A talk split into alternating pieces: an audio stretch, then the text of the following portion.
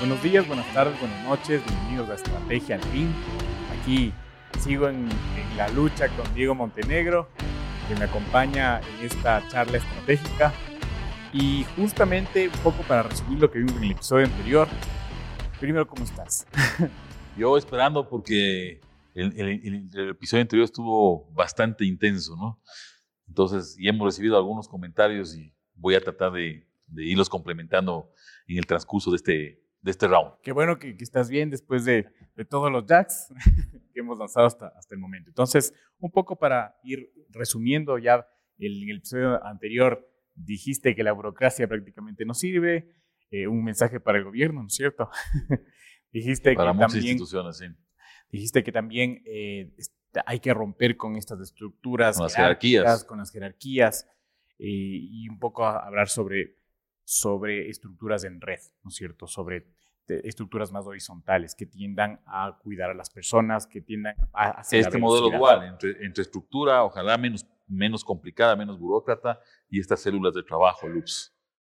Y, y eso de los loops. Entonces, eso me, me, parece muy interesante lo de los loops, pero sí quisiera que, que me expliques un poquito más eh, los proyectos, por ejemplo, cómo se forman los proyectos, quién lidera los proyectos, eh, siempre tiene que estar de sponsor el, eh, o es sponsor, dueño, no sé, el, el CEO de, de, estos proyectos, de dónde tienen que nacer. O sea, me hacen un montón de preguntas. Entonces, comencemos por, o sea, por, vamos, por a tratar, vamos a tratar de ordenar esto. Cuando, cuando hay ciertas personas que nos escriben o nos vemos en los foros y me dicen, oye, ¿cómo puedes ser capaz de decir que las estructuras jerárquicas no sirven si siempre hemos funcionado así? Eh, la respuesta es, ese es el problema. Siempre hemos funcionado así y no hemos sido capaces de patear el tablero y probar otras cosas.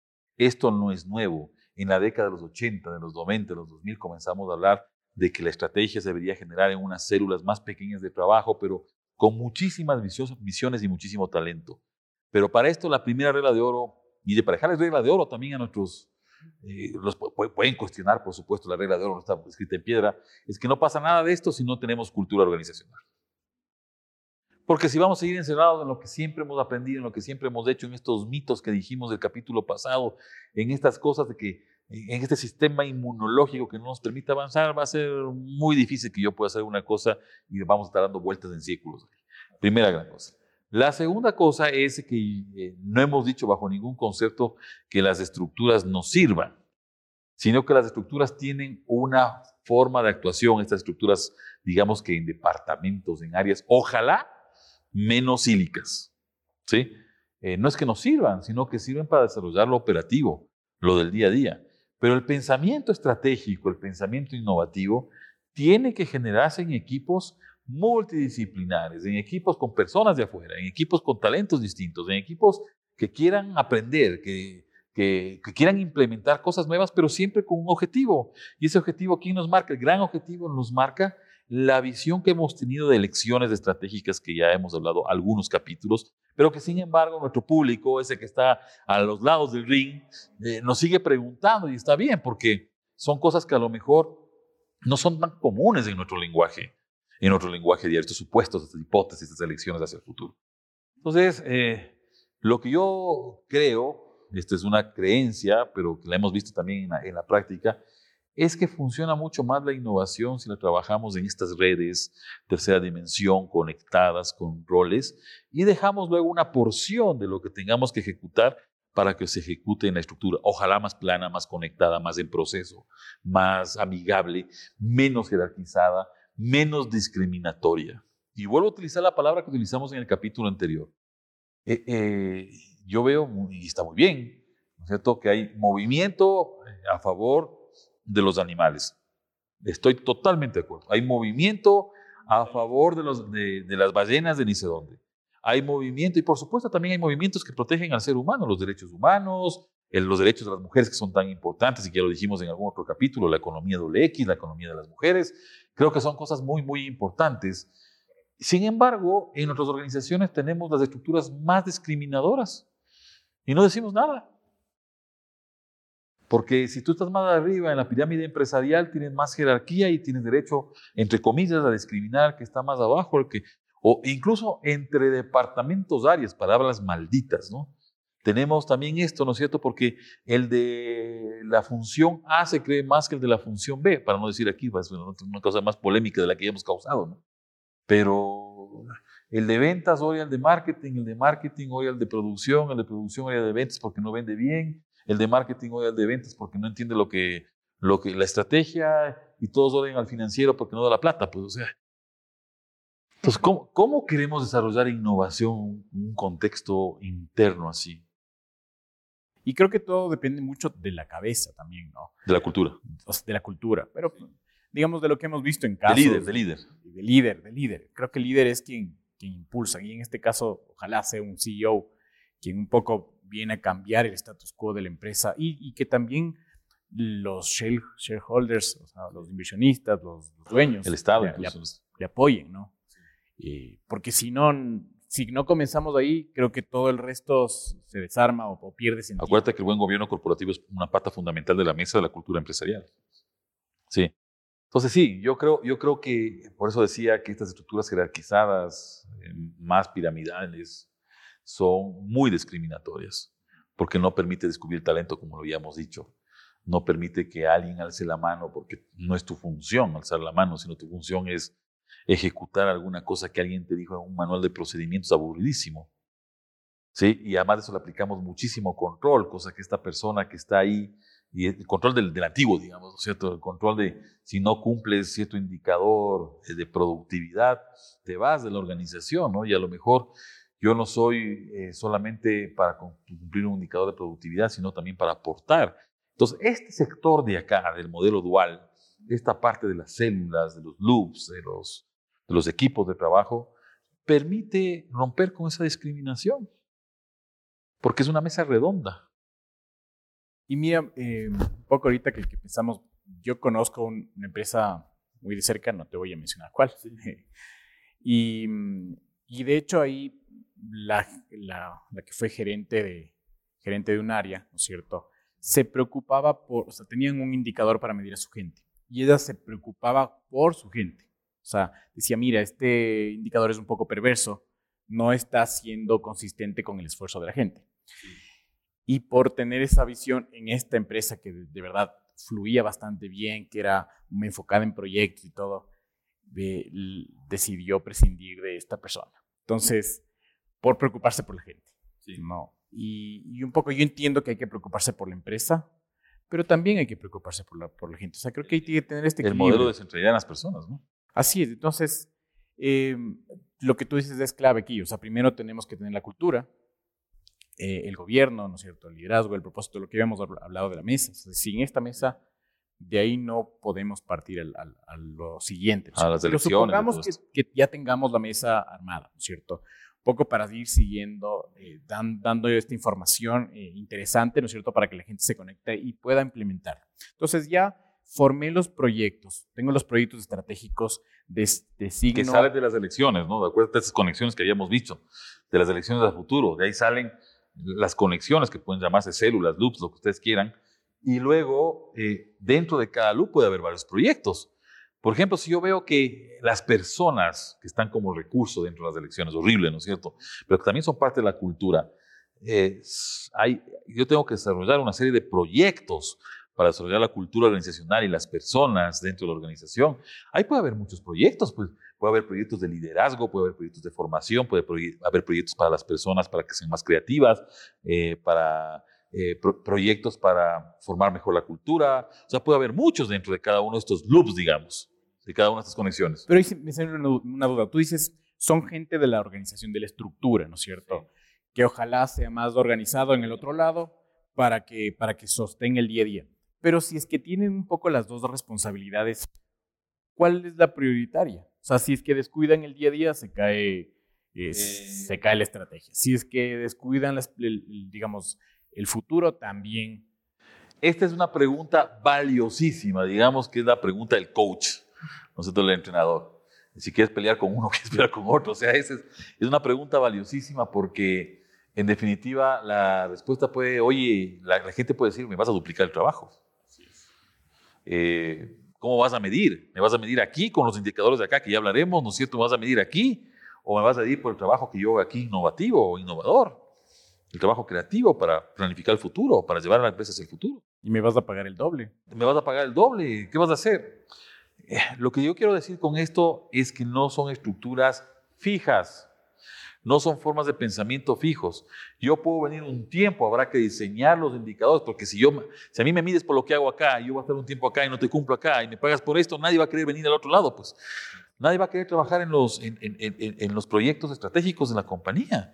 Nadie lo va a querer hacer.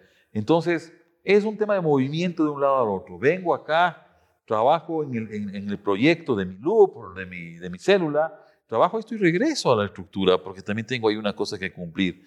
Por eso esto debe ser un trabajo voluntario. voluntario entre comillas. Eh, un trabajo voluntario que vengan las personas que quieren realmente desarrollar esa parte creativa y esa parte del futuro de la organización. Pero la organización también tiene que entender que ese tiempo que va a pasar acá también lo tiene que recompensar de alguna manera. ¿Cómo lo puede recompensar? No solamente con el cochino dinero, como digo yo, ¿no? Eh, vas a recompensarte posiblemente con formación, con capacitación, hacer un proyecto trascendente, un proyecto que impacte realmente en la sociedad. Y, hay muchísima gente que lo quiere hacer solamente por eso. Incluso, eh, por ejemplo, tener alguna oportunidad de promoción, alguna oportunidad de desarrollo, eh, si es que... Si es que conocimiento. Exactamente. O sea, que, que, que de, alguna forma te empiezan a ver, ¿no es cierto? Que, en estructuras más verticales, a veces, como tú dices, un analista, un asistente no es muy visible, pero que en estos proyectos se vuelve mucho más visible. Absolutamente, porque aquí es una mesa que no tiene eh, redonda, volvemos a las mesas, ¿no? Es una mesa redonda donde no hay cabeceras, entonces si yo voy a venir, supongamos que el líder de este loop sea también un gerente o un jefe acá, en la estructura normal. Y se viene que eres el jefe acá, entonces estás rompiendo totalmente el trabajo colaborativo porque va a querer tener, eh, el, y esta es la parte más difícil, ¿no? Porque va a querer venir a mandar dentro de un equipo de trabajo que no tiene cabeceras en la mesa, sino que es un equipo conectado que no tiene jerarquías, porque le ponemos jerarquías al equipo conectado, es tener una sucursal de la, de la, función acá también. Entonces es un cambio de chip de aquí a acá, ¿no es cierto? Yo no vengo acá a mandar, yo vengo acá a aportar, a ver cuáles son los objetivos de estos proyectos. Así es. Y justo esto que me dices, eh, en paralelo, por ejemplo, y que te escuchaba eh, los proyectos, ¿no es cierto? Es un proyecto de un canal que le va a llegar a una tribu, ¿no es cierto?, que va a mejorar un proceso. Eh, también suena que está por ahí involucrado marketing y también está involucrado operaciones y también está finanzas. Tecnología, posiblemente. Tecnología. Eh, entonces... Esos son los miembros que tienen que estar acá. Así es, pero y también no se mezcla con, con otras cosas del día a día. Es que el día a día no... Acá yo voy a tratar de generar los proyectos estratégicos para los siguientes meses o años. Y acá un trabajo en el día a día, en el mes, en la semana, en el año fiscal. Entonces hay que tratar que cuando se implemente este proyecto, digamos que es el proyecto, no sé, de canales digitales, ¿sí? cuando se implemente el proyecto de canales digitales, un tramo de ese proyecto va a tener que pasar necesariamente a la institución, a la jerarquía, ojalá más plana y ojalá no burócrata, ojalá, ¿sí? Pero vas a tener que desarrollarlo acá en el día a día porque va a convertirse este proyecto en un proceso del día a día. Es acá proyecto, acá todavía no se ha desarrollado, pero tiene que entrar a ser dueño alguien, ojalá venga con un padrino de acá hacia acá. Por eso es tan importante que las personas de aquí salgan acá, porque la otra salida sería, contratemos gente que, que desarrolle los proyectos, y, pero en cambio no hay el padrino, pues. No hay la persona que coja al bebé, le haga crecer y después regrese nuevamente a los procesos del día a día. Y esto, esto, esto es muy importante en, estrategia, ¿no? Alguien tiene que apadrinar esto. Y después, ojalá no le pongas en un área funcional de una estructura matricial, sino ojalá esta compañía también tenga este lado, eh, algo no tanto como un loop, pero sí algo muy conectado también a este lado, ¿no? Porque si no se puede perder en una función ahí, se puede perder el, espíritu original de ese proyecto estratégico. Y que justo me, me viene a la mente, por ejemplo, casos como Cisco en donde tienen esta gente que en cambio ya se acostumbró a esta dinámica, ¿no es cierto?, a trabajar en los loops, a desarrollar proyectos, que ya más bien si le metes en el día a día le, matas, eh, pierdes toda su, esencia, su valor. Correcto, pero eh, todavía Cisco y algunas otras empresas grandes y pequeñas también, estos grandes emprendimientos que ahora generan un montón de crecimiento, estos grandes unicornios que hemos dicho, eh, tienen más trabajo en loop que estructura. Conforme van creciendo, van generando más estructura, porque hay que hacer un montón de cosas operativas, digamos. Pero no pierden la esencia del trabajo conectado, colaborativo, rápido, sin jerarquías, sin burocracia. Cuando se burocratiza un emprendimiento es cuando comienza a ir más lento y es cuando le pasa la ola por encima de otros emprendimientos que son mucho más rápidos. Aquí hay tres, temas que lo hemos venido conversando que son muy importantes. Desempeño superior, eficiencia y velocidad entendida como aceleración, ritmo, adaptarse mejor a los cambios. Si yo no entiendo el contexto y no lo entienden en el momento que estemos planificando estas elecciones y llevándolos ya a los proyectos, si no entendemos que estamos sirviendo a alguien, a una persona, a una tribu, a un segmento, pero que estamos metidos en un contexto que va a una velocidad, no vamos a entender mucho. Entonces vamos a diseñar algo estratégico que ya nos sirve porque ya pasó. Buenísimo, buenísimo, buenísimo. ya me, dejas igual con un montón, de dudas. Ya vas a comenzar, ya vas a comenzar. Sí, me dejas con un montón de dudas también, pero, pero ya me, me hace mucho más sentido que, que tengas una, que tengas estos loops, que ve, tengas una visión de proyectos. Eh, pero y, nuevamente hay una oficina de proyectos, eh, ellos dependen de, estos loops reportan a, igual, es otra jerarquía de, de loops. Yo, yo prefiero llamarlo coalición. O sea, la oficina de proyectos que sea una coalición que junte a todos estos líderes de loop y posiblemente a líderes de proyectos, porque todos deberían estar conectados en esta red, porque si no, no funciona. ¿sí? Y esto hay que decirlo claramente es una coalición. Eh, si vamos a la terminología tradicional, es una oficina de proyectos, PMO, ¿no? Es una oficina de proyectos, pero esta oficina de proyectos no es la tradicional oficina de proyectos que trabaja en projects. O en Excel. O en, sí, o en lo que sea. No es esa oficina de proyectos, es una oficina flexible que coordina a la gente, que le junta, que si hay espacios vacíos, busca otras personas que llenen esos espacios vacíos que si hay una cosa muy especializada que el equipo no lo entiende, trae especialistas o asesores de afuera, mete una persona para que meta discordia, entre comillas, o sea, que, que impulse el pensamiento, que haya disenso para luego llegar a un consenso. Es esta, es esta, es esta oficina eh, con miembros muy especiales, muy creativos, no tan técnicos, porque ahora la, hay tantas herramientas de, proyectos que nos pueden ayudar y que nos pueden facilitar la programación y la planificación para llevar a la ejecución esto que es lo que estamos tratando de llegar, ¿no es cierto? Entonces, una oficina con un pensamiento progresista, innovativo, con un pensamiento diferente, con un pensamiento, a ver, ¿cómo coordino? Es un coordinador realmente esta oficina. Y por supuesto que tiene que ir viendo los avances de los hitos de los proyectos. Buenísimo. Y un poco eh, entra aquí mi pregunta, ¿cómo, ¿cómo medimos estos proyectos? ¿Cómo medimos? O sea, esto creo que es la ejecución de la estrategia, ¿no es cierto? Entonces, ¿Cómo llega a medirse la estrategia ya en, estos, en estos loops? O en... Si, si, está, si los proyectos son ambiguos, si están comenzando, si están estructurando, yo los voy a medir por cumplimiento de los hitos. Entonces yo tengo un hito que es, no sé, eh, supongamos que el proyecto sea eh, los canales digitales. Entonces el primer hito va a ser, oye, voy a investigar qué posibilidades existen, ¿no es cierto? Ese es el primer hito y el segundo hito sea eh, el diseño, y el tercer día hito sea la plataforma tecnológica, y así tengo varios hitos dentro del proyecto, ¿de acuerdo? Esto no es... Y tengo recursos, tengo personas. Como en la metodología de proyectos. No es ciencia. ¿sí? Entonces, eh, yo aquí no puedo medir por resultados económicos. Si recién estoy planificando un proyecto que es ambiguo, que está en una fase de, inicio, entonces tengo que, tengo que medir el cumplimiento de los hitos de estos proyectos. O sea que porque a lo mejor yo tengo un proyecto, como estamos hablando de modelos en red, elecciones en red conectadas, yo tengo un proyecto que esté conectado a otro proyecto. Entonces, si no cumplo aquí los hitos, a lo mejor fastidie el, crecimiento de este otro de acá, o la ejecución de este otro de acá, o la planificación. Entonces, como todo va conectado, entonces tengo que ir midiendo que los hitos vayan más o menos desarrollándose frente a esto. Y si no se están desarrollando frente a esto, yo tengo que buscar una forma diferente, ¿sí? Una forma diferente de, llegar a cumplir el hito a lo mejor más rápido. Entonces yo voy viendo estos hitos, voy midiendo, ¿sí? Y que se vayan cumpliendo. Y si tengo ahí unos cortocircuitos durante este proceso de medición, pues tengo que buscar una forma de rectificar o de hacerlo más rápido para que no se me pare toda la red. Y para esto me, me, recuerdo de una partecita del texto de Roger L. Martin, también de, que habla de estrategia. Y, y él decía que, por ejemplo, el ego en, sus, en, su, en su data, un poco hablando de data, ¿no? Data, información que a veces tiende a ser muy, muy, muy cruel o muy perversa o no te muestra lo que quieres ver, porque, claro, es un reflejo del, del, pasado, ¿no es cierto? De la historia. Dicen, mira, los niños, ah, o sea, en su estudio decían, el 80% de los consumidores son niños varones.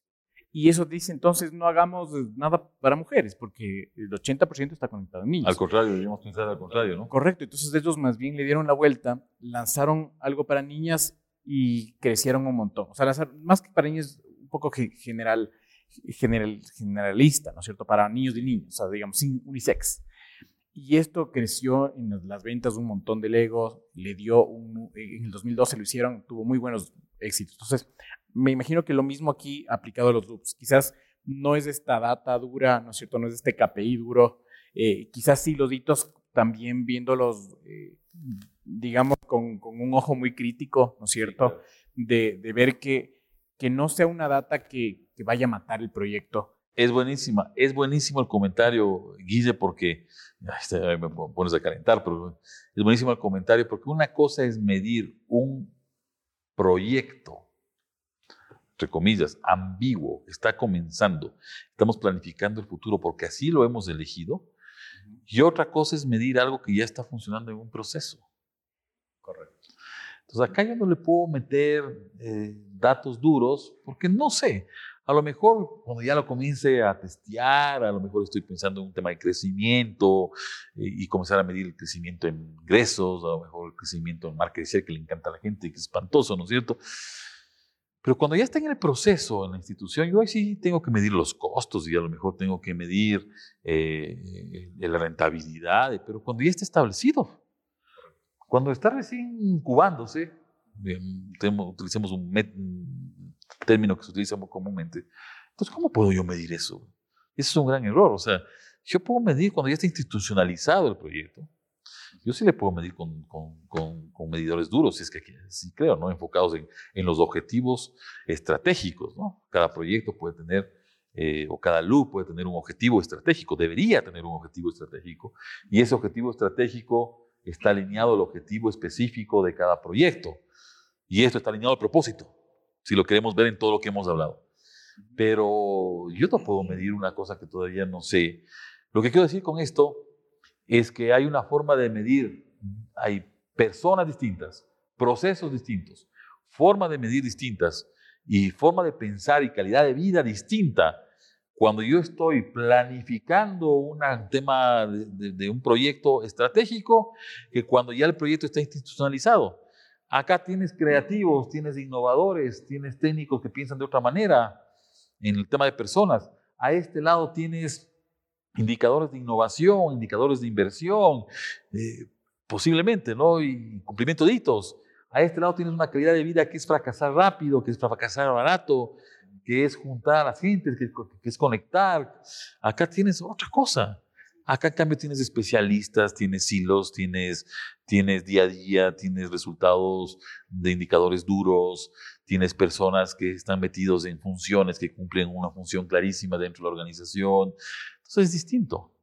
Y él, y él también justamente menciona esto de vamos a hacer un crecimiento, o sea, hacia adentro la empresa debería ser como una ciudad, que una parte es planificada y otra parte no, o sea, pero las dos viven en, en constante cambio, en constante crecimiento. Claro, hay cosas que no se tienen planificado ni se tienen a mira porque nos las perdemos de vista por cualquier cosa, pero se, se van metiendo en esto. Lo que no puede pasar, y esto, esto es claro para nuestros eh, eh, telescuchas o teleaudiencia, ¿no es cierto? Esto, esto, lo que no puede pasar es que yo tenga proyectos que no estén controlados por esta, por esta forma de actuación, por esta metodología. Es decir, que tenga proyectos o que están, ¿no es cierto?, en la fase de crecimiento y están acá en los loops, o que ya están institucionalizados y son procesos, y que tenga otros que nadie los ve, que no están en ninguna parte. Y justo que yo te, iba a preguntar, eh, poco leí en tu página web te, investigué y hablabas sobre este challenge thinking, ¿no es cierto? Eh, que es como una metodología de proyectos. Entonces quisiera que un poco me, me ayudes, a, nos ayudes a todos a entender un poquito más sobre, sobre esto. A ver, yo veo una, que está bien, ¿ah? eh, una, no sé, una avalancha de metodologías rápidas. Sí, Agile, Scrum, sí, Design Thinking. Sí, hay una avalancha de metodologías rápidas que al final creo que tienen una, una valía importante. Pero lo que yo quiero dejar claro en esto, y ahí sí voy a ser enfático, esto es como un golpe seco, ¿sí? Eh, es que las herramientas no son lo más importante. Lo más importante es este modelo de pensamiento que hemos venido desarrollando en ya muchos capítulos y que es interesante tenerlo presente. Porque yo veo que hay muchas organizaciones que dicen, a ver, voy a, no sé, usar Scrum. Pero no tienen ni la cultura, ni tienen claridad del futuro, ni tienen qué, vamos a desarrollar con el Scrum, ni, qué, ni sponsor, ni, sponsor, ni equipos, ni, ni, equipos multidisciplinarios, nada. Ni vida, ni... Entonces me caso con la herramienta y después me da lo mismo porque le meto a, la organización un estrés cuando no está preparado porque no tiene la cultura ni tiene la, la disciplina estratégica que hemos venido hablando. Si bien esto es, es, es un arte de hacer estrategia, también es una ciencia. Entonces necesitamos tener también tener la disciplina estratégica, estratégica, que no significa meternos en un cuadrado, como ya hemos dicho, y por aquí no nos salimos, nada está escrito en piedra. Y aquí te voy a hacer un paréntesis y una pregunta, porque justamente no sé si, si te conté de, esta empresa grande, ¿no es cierto?, de 50 años que, que tiene ya proceso, una burocracia enorme, procesos lentos, gente. ¿Cómo entras aquí? O sea, ¿cómo das ese, ese paso. Tienes que ir matando casi que a media empresa. No, hay que matar a muchos zombies ahí en el camino, pues, matar a los zombies, decimos. Eh, lo primero es que la organización tiene un proceso de conciencia estratégica. Se dé cuenta de que este sistema inmunológico que lo tiene así, que le hace lento, eh, posiblemente le esté causando problemas con la competencia, los clientes se estén alejando. Y eso no es fácil, ¿ah? porque volvemos al caso del novio y la novia. ¿no? Yo sé que me va a hacer mal, estoy convencido de que no me conviene, pero es más fuerte, no sé, la labia del tipo o el empaque, pues, o sea, sí. Y esto, y esto es, es, claro, pasa lo mismo en las organizaciones. Eh, las organizaciones saben que hay ese dolor, pero no lo quieren visibilizar, no lo quieren hacer palpable. Y tiene que ser alguien de afuera. No sé, a veces se dan cuenta hacia adentro, ¿no es cierto? Pero buscan una persona hacia afuera que ayuda a desarrollar esto y, lo hace más, más visible, digamos así, pero lo primero es darse cuenta de que hay unos dolores que no podemos controlar y que nos pueden causar una enfermedad grave al futuro. Y eso no todo el mundo es capaz de hacerlo, ni capaz de verlo. O te haces de la vista gorda porque no quieres entrar en un proceso traumático, estresante, de más trabajo, de cambio. No nos gusta mucho esto, ¿no? Entonces... Es que suena un montón de trabajo. Claro, o sea, cambiar no es fácil, ¿no? Y, y me sale una segunda pregunta también, porque queremos, o sea, decimos, entramos en proyectos, es un montón de trabajo, son cosas adicionales, ¿no es cierto? Vamos a, dar algún tipo de incentivo, monetario o no monetario, pero eh, en nuestra dinámica de trabajo, un poco el sentir de hoy, es que todo es para ayer, todo es urgente. Es que eso, si es que no tiene una base metodológica firme y un diseño claro, es correr como cucaracha con pics. Ya habíamos dicho el insecticida, no si le pone. Es correr para todos lados porque nos asustamos por la competencia, nos asustamos porque los clientes se pierden y es, es un falso sentido de la urgencia, Guise. Porque la, la organización tiene que tener un sentido de urgencia, pero por supuesto, ¿pero qué me marca el sentido de urgencia? Esto que estoy desarrollando aquí o lo que está en la operación acá que es un verdadero sentido de urgencia. Esto tenemos que hacer para no desaparecer o para crecer o para alejarnos de, otros competidores en el mercado, para estar en un océano azul. Pero si hay un falso sentido de urgencia, dice, ah, es que la competencia está haciendo esto. Entonces, si no hay planificación, si no hay cultura, si no hay una lección de hilositos, todo lo que hemos hablado, entonces corremos un falso sentido de urgencia y eso nos lleva a hacer cosas que no necesitan y que no nos van a hacer crecer o que no están mapeadas en los objetivos o que la organización no quiere hacer y no necesita hacer. Entonces, eso, eso, eso es clarísimo. Y ahí es cuando volvemos a, la pregunta inicial tuya y que tú me decías, oye, sí, las metodologías rápidas, el design thinking, el scrum, el ni sé cuánto, hay tantas, ¿no? Sprints, tantas cosas de estas.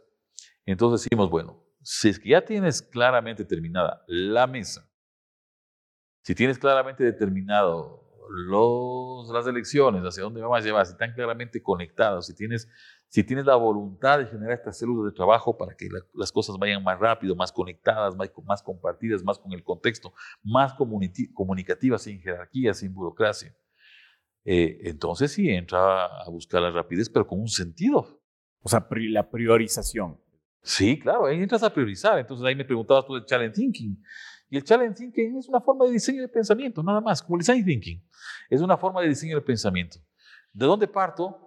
Parto de una idea posiblemente, de una información, de algo del pasado, pero que pueda ser valioso. Yo, eh, ah, me perdonan los puristas de la estrategia, pero, o sea, eso de entrar a hacer el pesti, el pestal, el recontra pesti, el recontra ni sé cuánto, el recontra foda, me parece, eh, en cierto sentido, puedo encontrar unos datos que sean valiosos, no digo que no se haga, pero yo estoy pensando en lo que quiero, no en lo que hice anteriormente.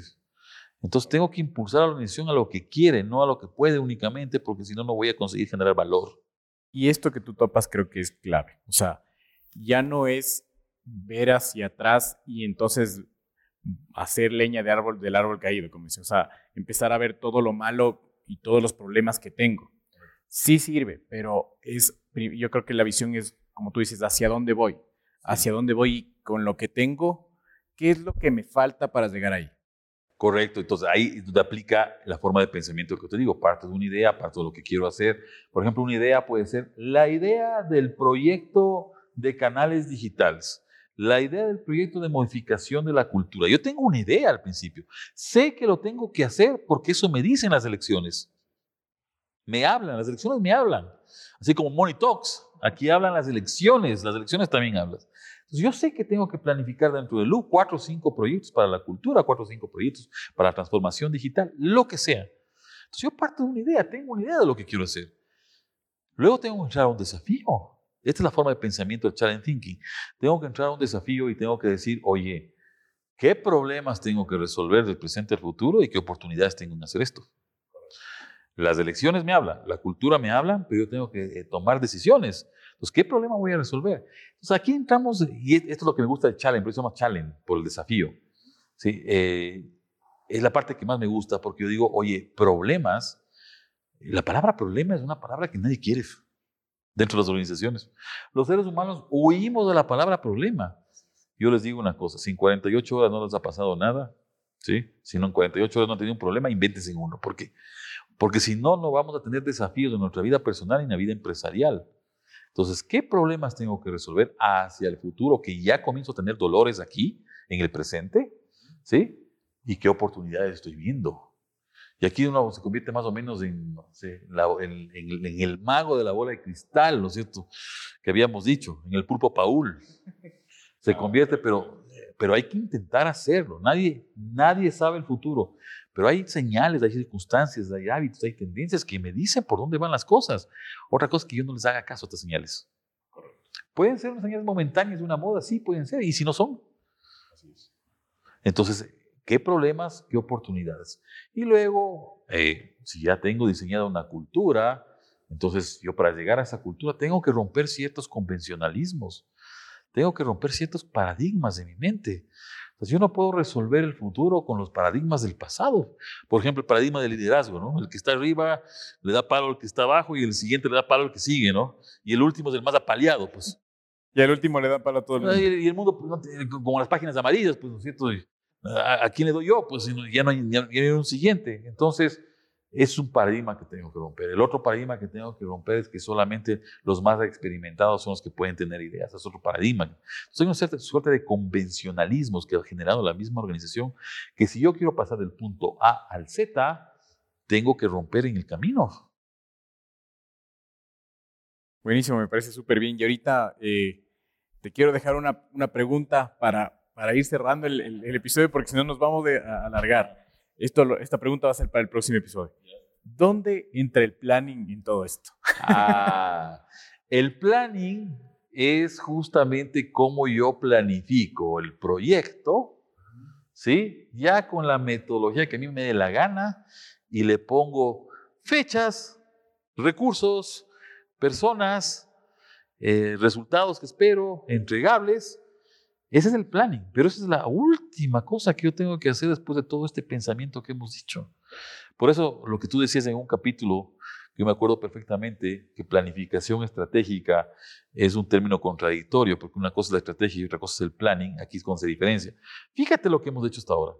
Hemos desarrollado desde la cultura, las elecciones, cómo se conectan esas elecciones, cómo se pasa este modelo dual de pensamiento más estratégico, más operativo, cómo se generan los líderes, de dónde vienen los líderes de cada uno de estos loops, de cada uno de estos proyectos, cómo conectamos los proyectos para que los hitos que no se vayan cumpliendo aquí no afecten a otras partes en esta red y todo.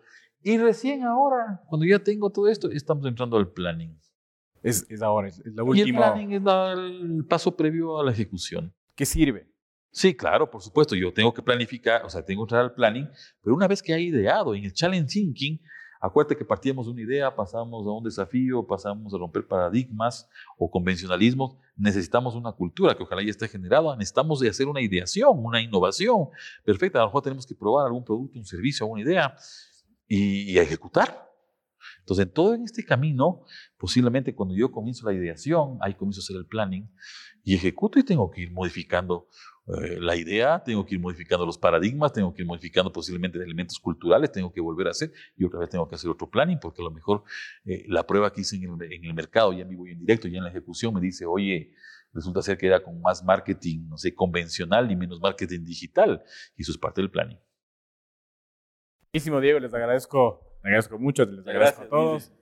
Y déjenos sus comentarios, qué opinan de esto, qué opinan de ir rompiendo con, la mentalidad tradicional, ¿no es cierto?, de apostar más hacia la, construcción estratégica, trabajar mucho en loops, hacer proyectos estratégicos, ¿no es cierto?, ir viendo eh, estas elecciones, conectarlas y, esto. Déjenos sus comentarios, qué opinan. Les agradezco y que tengan un excelente día.